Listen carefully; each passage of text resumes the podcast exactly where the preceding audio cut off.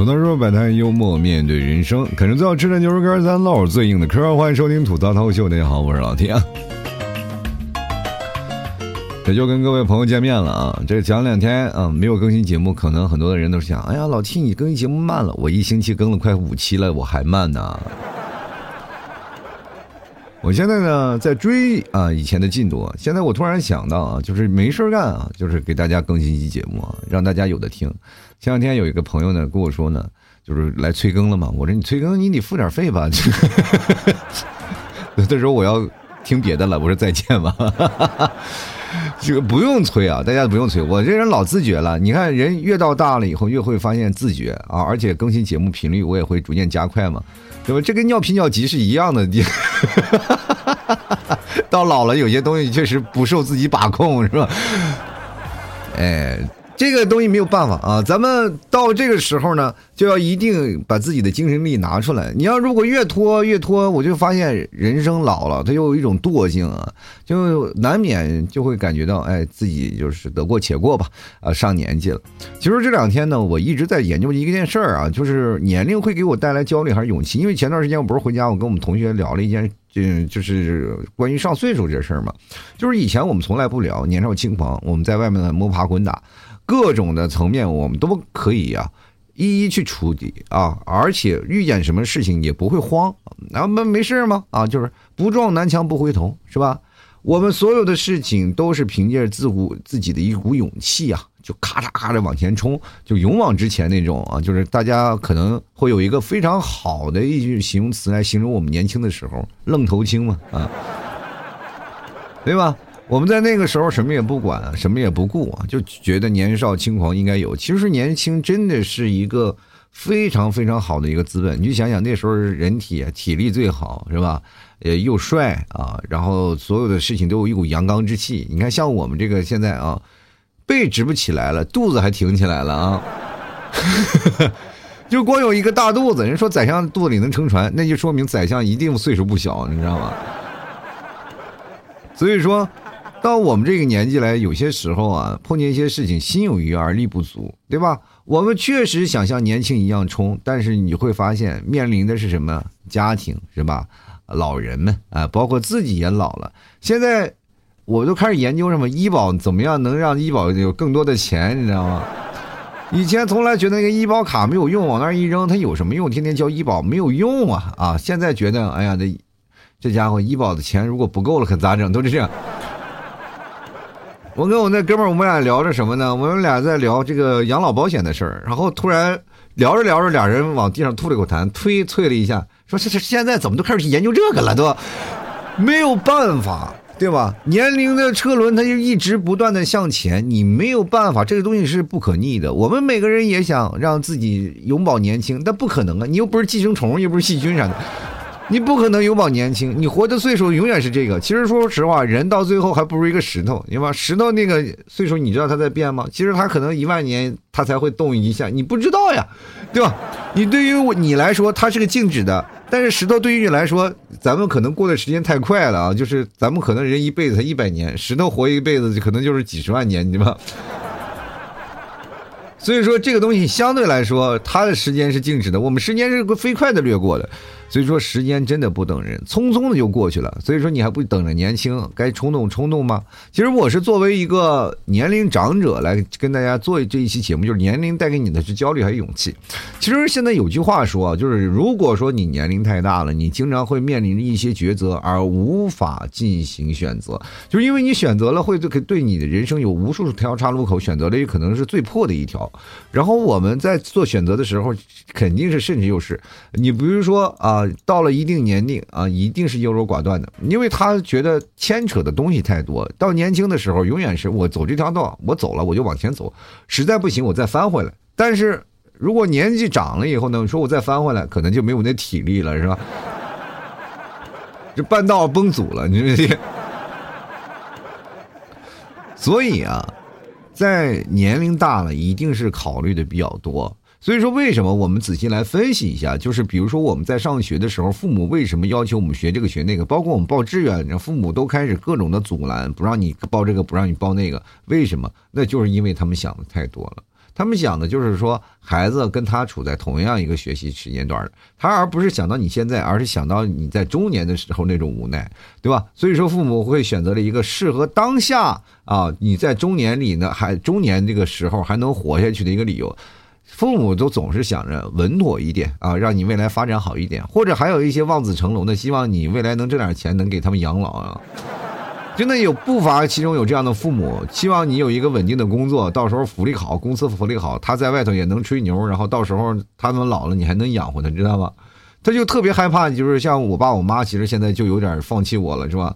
我连自己都养活不活，我怎么给他们养老，是吧？就是很尴尬，在我这个年纪呢，其实是现在人到中年了，我觉得依然是一事无成啊，什么都没有，除了会卖个牛肉干，会做个节目，什么都没有，而且牛肉干卖的不好，节目做的也一般，是吗？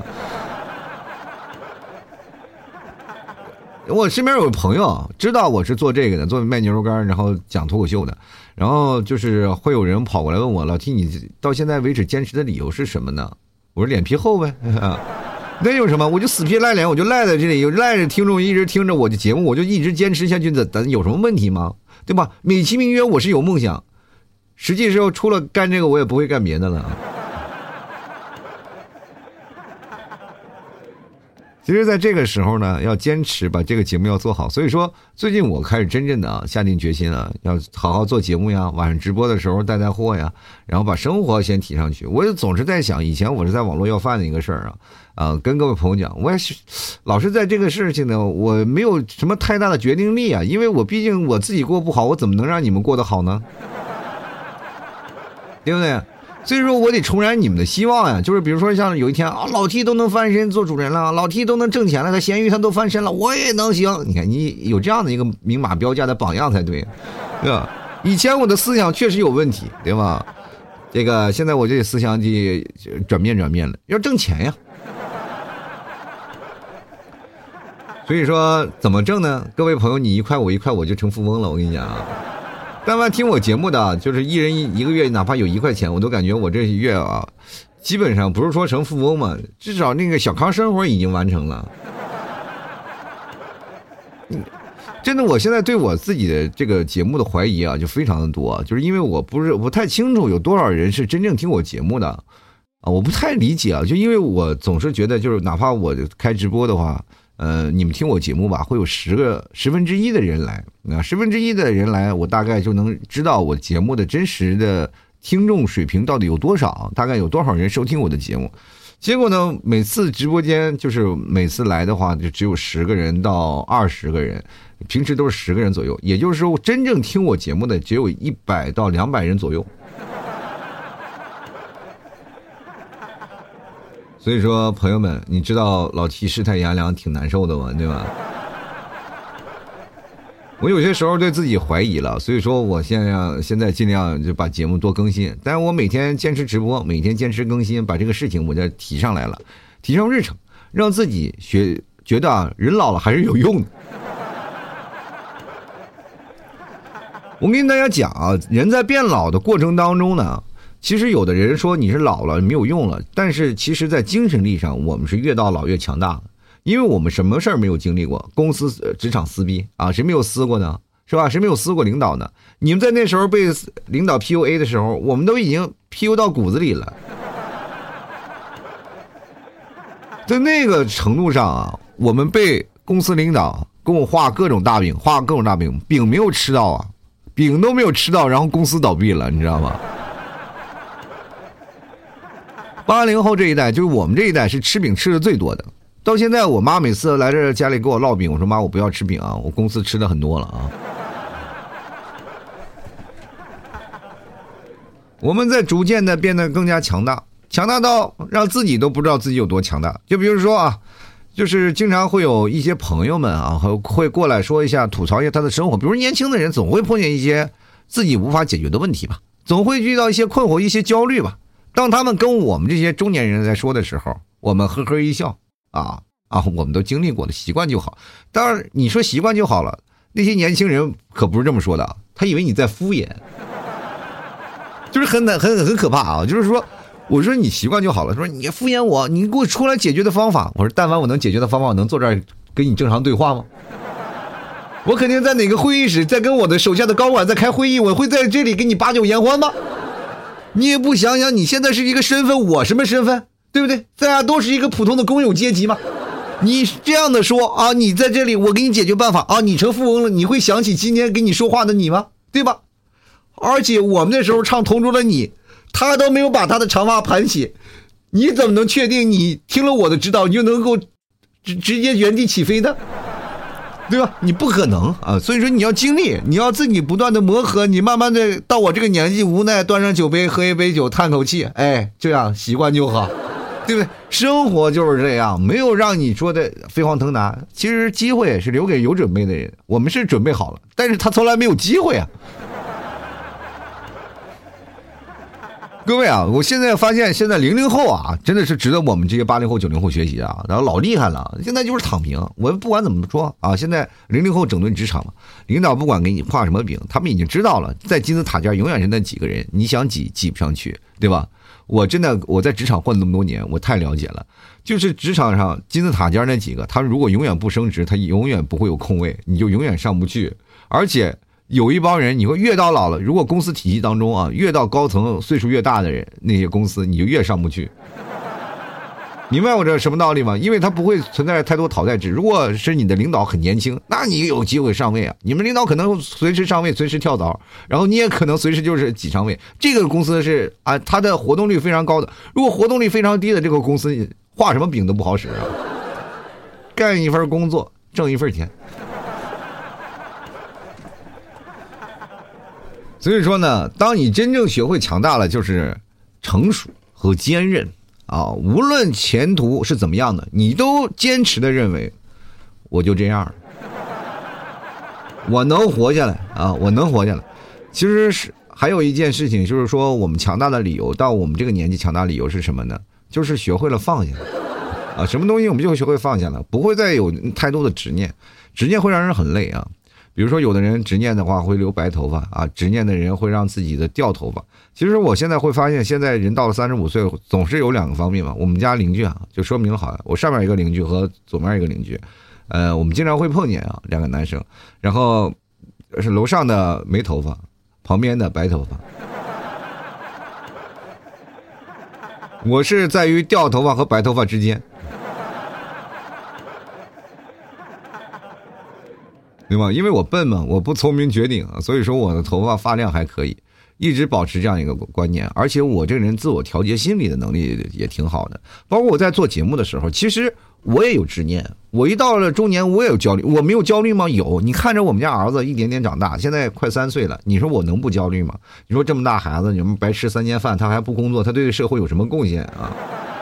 有些时候我就在想，你说你在这里啊，我啊，我这做节目吭吭吭的，我在每天直播，我在那嗷嗷叫的，也没有人给打赏，就在这里我做节目卖牛肉干也没有人卖，我在那吭哧撇肚子，每天做节目，在那屁股朝天的一顿一顿撅，到最后我还得伺候你，你还要买玩具，你还在这儿买个屁老鸭子吧买，天天就在那里，我要买玩具。我哪有玩具？哪有钱给你买玩具？我要吃，我要喝，是吧？别的确实也是啊。别的小朋友出去拿着手里拿个玩具啊，他每次要跟人抢，知道吗？现在养出一种性格，他妈跟人打架啊！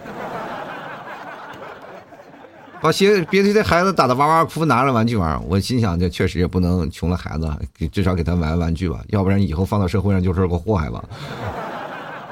后来呢，我就给他做了动员了嘛，啊，给他做动员，现在就是让他。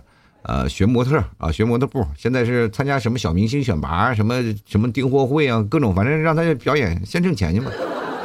那当个淘宝模特，那不比什么都强，是吧？先挣个钱啊，到时候哎，自己买玩具嘛，买那一屋子玩具。就是你他的挣的钱，我们也不花啊，能能养活自己就不错了。现在绝绝大多数我们的钱都是养活他啊。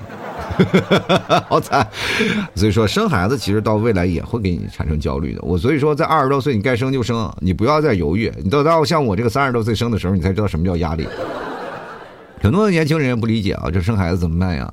生孩子怎么太难了？就是确实累了。你生了孩子，你就不由自主的想给他更好的生活。这就是我们到呃一定年纪你就理解。我妈经常会跟我说一句话：不养儿不知父母恩啊。当我养儿的时候，我。终于感谢我妈的不杀之恩啊！就是你如果说到这么回事儿啊，到这么大的时候，你说我儿子那么淘气，然后我妈可爱的，因为这次回到十月一我回家了，我妈喜欢的都不得了，就把我们家孩子抱的呀，就是不管说什么呀，哎呀，那那家伙就是祖宗就是天。你说我小的时候，我妈怎么揍我的？我当时我就在想这个事，我妈说那哪舍得呀？其实上了年纪以后，她就会放下一些问题，就比如说在我小的时候，我妈年轻的时候，她是不是也容易冲动？当然她老了会放下了，所以说才会有隔辈亲这么一个概念。你们有仔细想过这个问题吗？就比如说我自己带我们家孩子，我也揍他，恨不得一天揍八遍，太淘气了。但是小孩子是记吃不记打的，而且你现在越揍他越容易出现。所以说我们在这个时候要干什么？尤其人到中年，你要干什么？还要学习。还要看书，还要看视频，还要看课，你还要知道现代化的教育和现在，因为你这个不能单独教育，他一到学校就打回原形了。现在重要的是他如何在学校，然后再通过学校回来的表现的观念，然后再去纠正他一些不正确的东西。这就是说，在群体社会和呃和那个个体社会当中的一些问题啊，是吧？你要出了社会就面临很多社会层面的问题，你这还给他解决这些事儿，你说人烦不烦？你每天工作就已经。啊，忙得不可开交，你回来还给他解决这个问题，他很容易上头，而且他不学习也学不好呀，小孩啊让学这个也学不行，你说你难受不难受？肯定很难受。所以说现在很多的人在城市当中生活压力大，第一是在生活方面，第二是教育方面。你作为人到中年，你说你不焦虑吗？肯定焦虑，但是也还有勇气，就是想着，像我现在就是有无限的勇气，就想着我儿子以后肯定很很能发财，是吧？对吧？以后能肯定能养活我。现在就是怕他大了以后呢，有这样的影音资料是吧？记录着我曾经打他的什么呃各种的记录。比如说，我儿子在若干年后二十多岁的时候啊，听了呃我几期啊，我爸以前做节目的，听了几期节目，然后听到我小的时候如何揍他。你说他长大了会不会揍我呀？啊，这个老头子小的时候没少揍我爸啊，这样。其实我突然发现一件事情，我们人在生活当中啊，有句话不是讲的好吗？人只要活在世上，就是一种修行，确实是一种修行的概念。关键看你怎么修了啊！真正的修行不是在山上，不是在庙里，而是在哪儿？在社会中啊！哎，我们每个人都在生活，生活当中各种的修行，我们都要是接受，让自己的气啊摆的平静一点。你比如说，我们看，越到年纪大的时候。我们越有产生一种包容力，我们越能接受很多的事情。年轻的时候，那谁会包容谁呀？不会呀！就是在我们那儿，我瞅你一眼，两人就干起来了，只因为在人群中多看了你一眼。你瞅啥？瞅你咋地？不仅仅在东北，在内蒙也非常实行啊。只不过我们那边的话呢，哎，话会呃稍微拐个弯儿啊。这个可能就是骂人的话比较多，不是你瞅啥瞅你咋地？我们那边是看啥呢？看你爹呢啊！基本就是开俩人就开始揍起来了。基本那个时候就因为你盯着我看，我就会跑过去要揍你一顿，你知道吗？所以说这个我们年轻的时候也是没有包容力。你看现在啊，我如果跟人对上眼了，马上回避啊，不敢再看他第二眼，确实有点丑，你知道吧？漂亮的姑娘，我肯定多愿意多看两眼啊！一个丑陋的大老爷们儿，我看他干什么？我还照没事干照顿揍，你对不对？其实我现在到这个时候啊，就比如说我现在三十多岁了，马上快四十岁了，就是尤其那段时间，我就不是要做检查做核酸嘛，然后去那边，然后呃花点钱啊，就是我们那边是要花钱做核酸的，然后去医院里啊。然后去花了，然后他们拿纸往那一贴啊，叫什么名字？然后大我叫什么什么名字啊？三十八岁啊，就喊一下，感觉自己胸口被插了一刀，你知道吗？我曾经何时我就从来没有会觉得年龄会给我带来什么困扰，我从来不会承认自己老，我也从来不会承认自己岁数大，我从来认为我自己就是永远年轻。我们现在身边的一帮朋友都是九零后，他们总是认为我是一个比他们年纪还小的人，因为我心态比较小。如果我心态大一点的话，我没有办法给你们做节目了。我是一个不像中年人的心性的一个中年人，我喜欢跟年轻人一起喝酒啊，喜欢跟年轻人一起打闹，有的时候甚至跟他们一起去骑摩托，一起去聊天，从来没有那样的一个说是我们过去大哥和小弟弟的那些事儿，没有，现在没有了年龄的界限，也就是说，岁月可以包括现在一些物质上的东西，可以弥补你些岁月的一些时差啊。当你接触到一些东西的时候，比如说像我们年纪大了。过去只要年纪大了，你会变得固执，因为在你的固有的体系当中，你会坚信一条东西。就比如说，我跟我爸在讲述一些事情，他就肯定不会听嘛。就比如说让他戒酒，他肯定不会戒酒的嘛。你要这样的事情，你就会觉得很生气。我说为什么让你戒酒你不戒酒呢？然后回头我妈让我戒烟，我也没有办法。这就是男人的倔强，你没有办法通过他的体系，然后来改变你的生活，就是这样的一种倔强方式。但是随着一些新科技的一些东西，我们也能与时俱进的。比如说网络上一些的东西，我们也会学，而且学的还比较快呢，因为我们会结合自身的一个岁数经验啊，对吧？我们岁数这么多年，我这没见过猪肉，我总见过猪跑吧？那现在不是说猪跑，等你年龄岁数大了，你不是见着猪跑了，你是见了一群猪在比赛啊。一百米的、五百米的、一公里、两公里都能看到呀，你知道吗？对吧？你可以凭借年龄的优势站在那里，那只猪肯定打兴奋剂了，你知道吗？跑最快是不是？所以说，在这个生活当中，你年龄越大，你越存在着一种什么样？你能看的比别人更多的东西。所以说，有的人年龄焦虑的本身就是你因为你看到的更多，你知道吗？我们在过去经常有个表情包是什么样的呢？就是有一个兔子拿个枪指着他的脑袋，你知道太多了，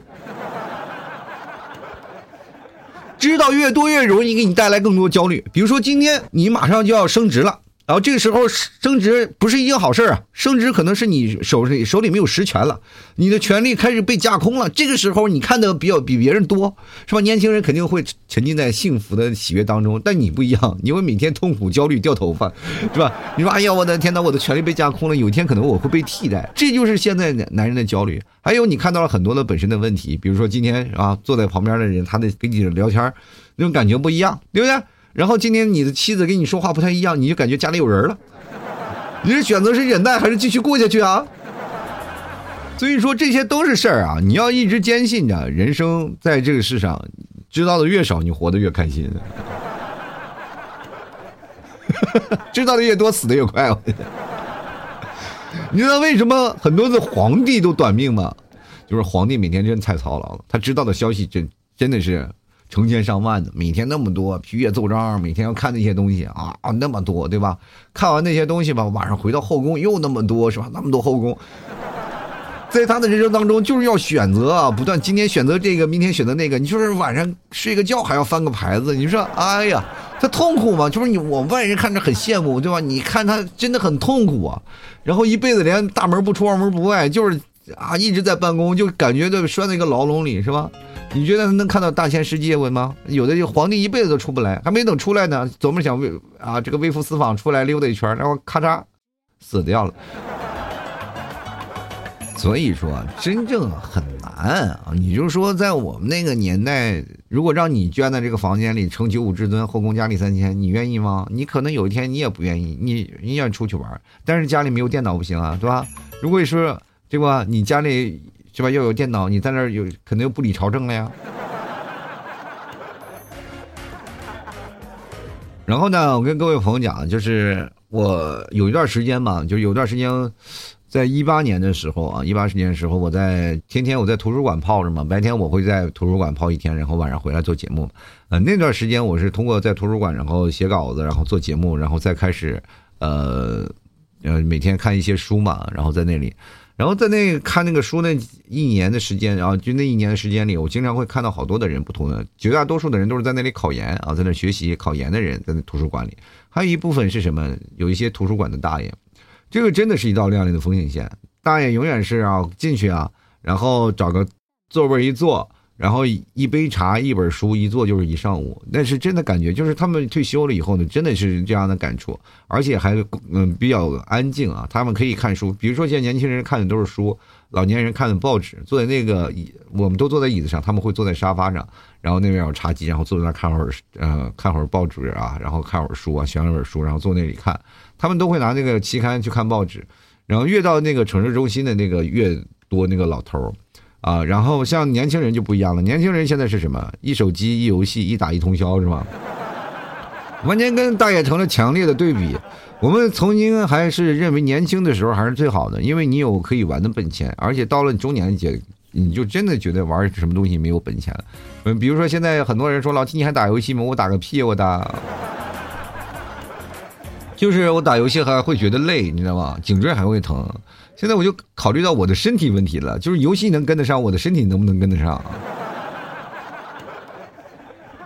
现在没事干呢，也也不会再去打游戏了呀，就什么王者呀、英雄联盟都不会玩了，什么打打射击游戏啊、什么 CSGO 啊也都不打了。所有的时间呢，你会结合在更多的是吧？家庭上啊，你或者事业上会琢磨做节目呀，会看看这个买买买东西啊，卖卖牛肉干啊。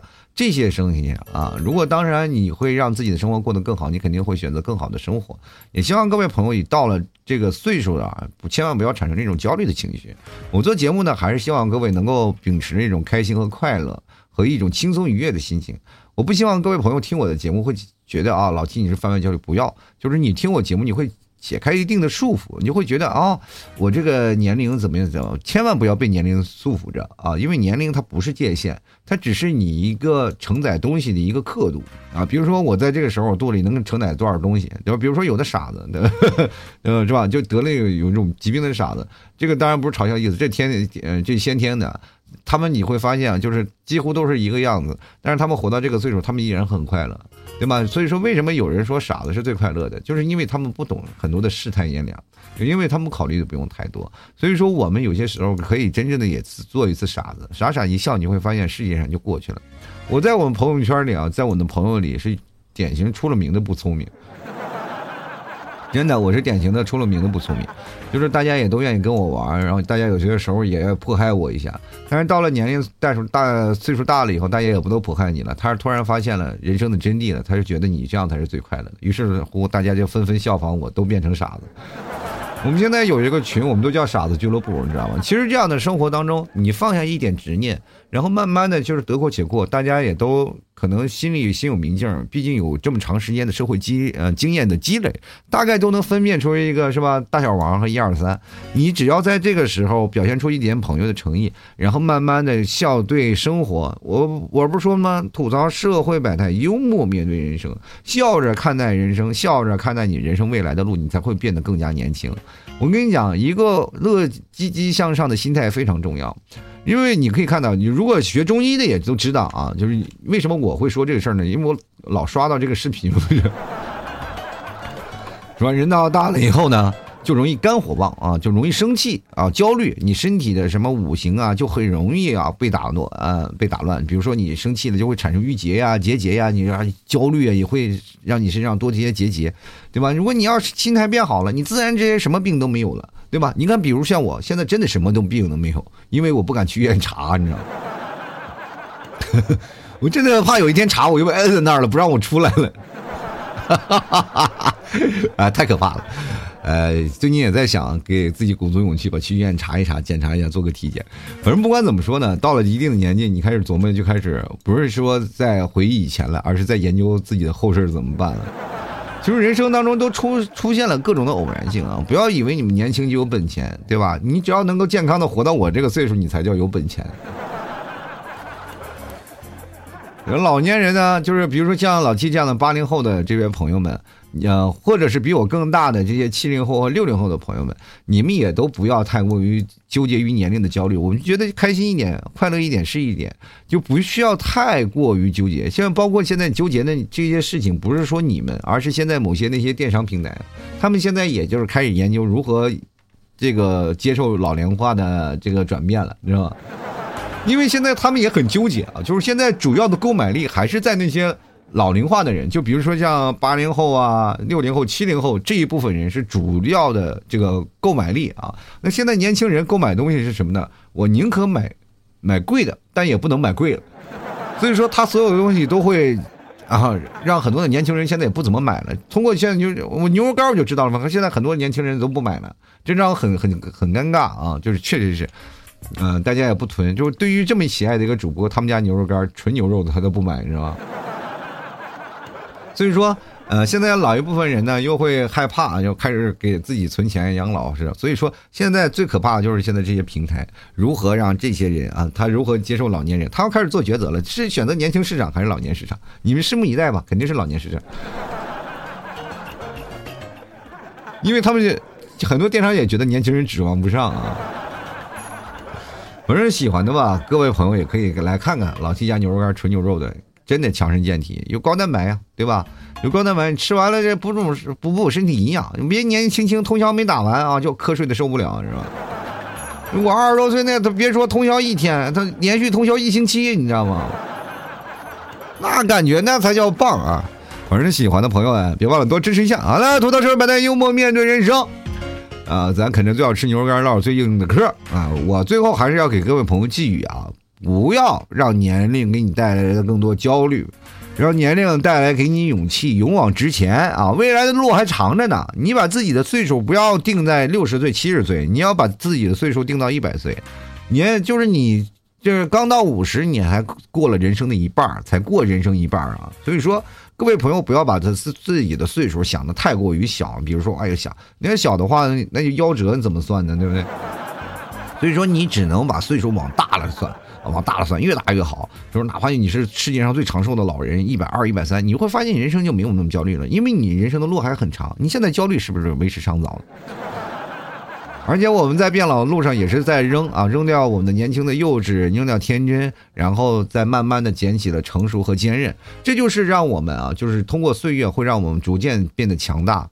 我们真的强大，然后而且我们会在某些时候学会一种放下，这才是人生的真谛啊！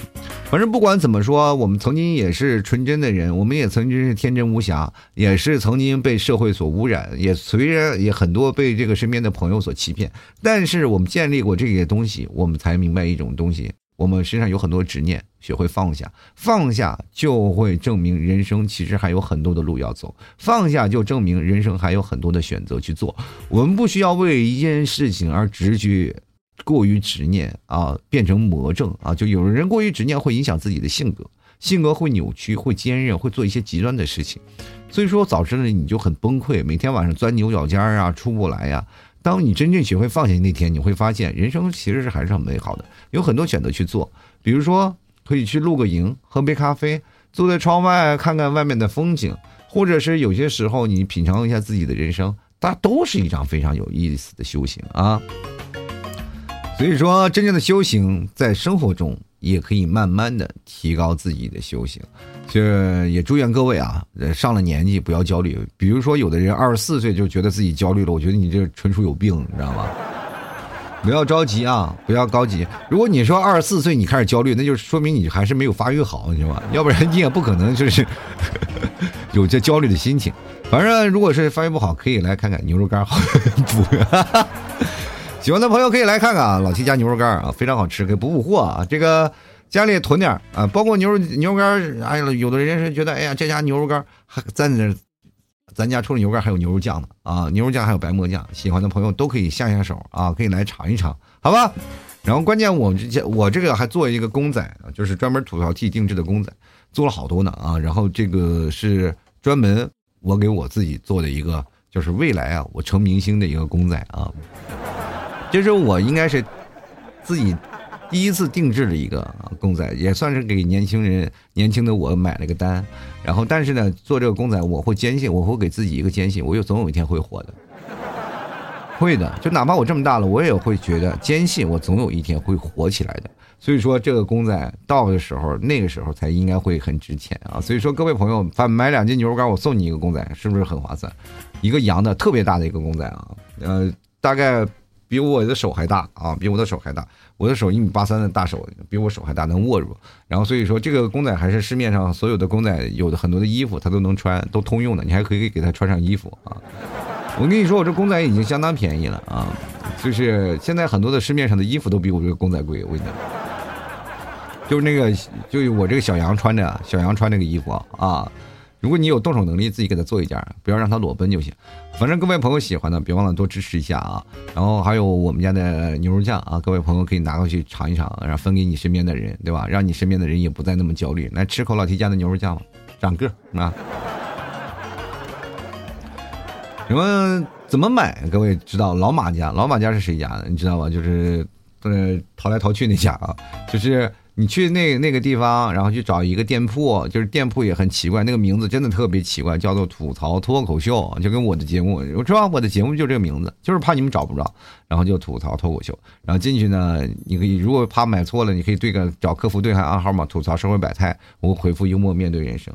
当然你要买啊，你别说光过来对暗号，那不是神经病吗？那都是，多多少少买点是吧？来了贼还不走空呢，对不对？当然还有可以加我朋友圈啊，我朋友圈反正是经常会留一些话题啊，这个下一期应该会出一些话题了，你们可以在我朋友圈看到，然后拼音的老天二零一二，然后关注一下。好了，那么今天的节目就要到此结束啦，也非常感谢各位朋友的收听，我们下期节目再见了，拜拜喽。